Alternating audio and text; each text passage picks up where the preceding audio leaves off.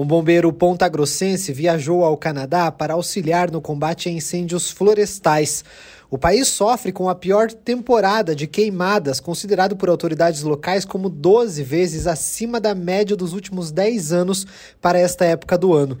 A fumaça dos incêndios cobriu uma grande área do leste da América do Norte, causando problemas até mesmo em cidades como Nova York, nos Estados Unidos.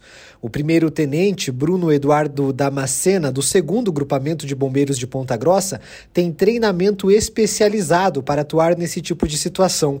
Ele destacou que a viagem tem o objetivo de auxiliar os profissionais canadenses no combate às queimadas. O Canadá está passando por essa situação complicada de incêndios florestais. São centenas de incêndios ocorrendo em todo o país e a maioria deles fora de controle e são incêndios de grande magnitude.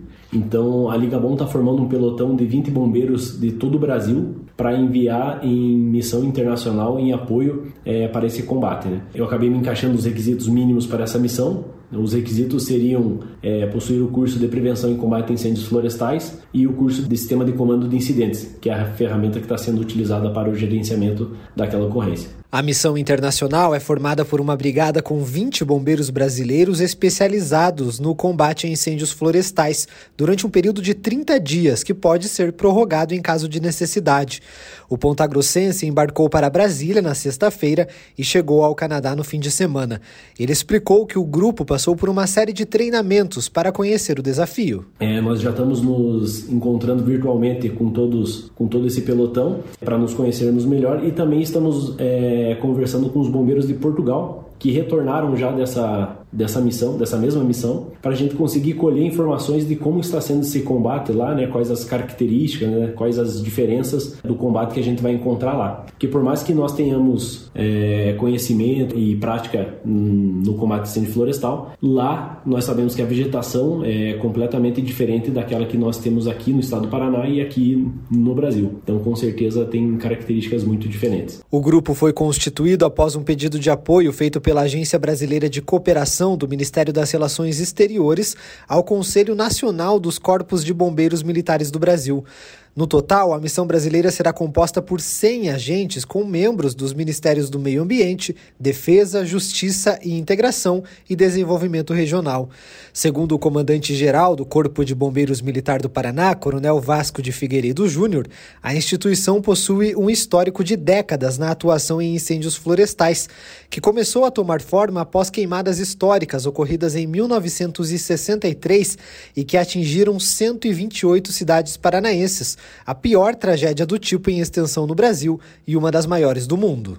O Corpo de Bombeiros Militar do Estado do Paraná é referência nacional em atendimento aos incêndios florestais. Desde a década de 60, quando o Paraná foi atingido por grandes incêndios, chamado de Paraná em flagelo, o Corpo de Bombeiros veio capacitando seus oficiais e praças da corporação para sempre atender melhor a comunidade paranaense. Essa referência nos levou a participar como colaboradores em incêndios que aconteceram na Amazônia e também no Mato Grosso. E agora, nós estaremos enviando um oficial do Corpo de Bombeiros Militar do Paraná para o Canadá, para que o mesmo possa atuar nessas atividades e mostrar toda a capacidade que foi adquirida nesses todos esses anos dentro da corporação. Os incêndios no Canadá começaram no início de junho na província de Quebec, influenciados pelo clima seco e quente, além de vários raios, o que fez com que a propagação acontecesse rapidamente, atingindo até o momento uma área de quase 4 milhões de hectares. Até o momento, mais de 20 mil pessoas precisaram ser evacuadas de suas casas em todo o país e a situação continua a preocupar em várias regiões, porque é apenas o início da temporada de incêndios com risco iminente de novos focos de queimadas.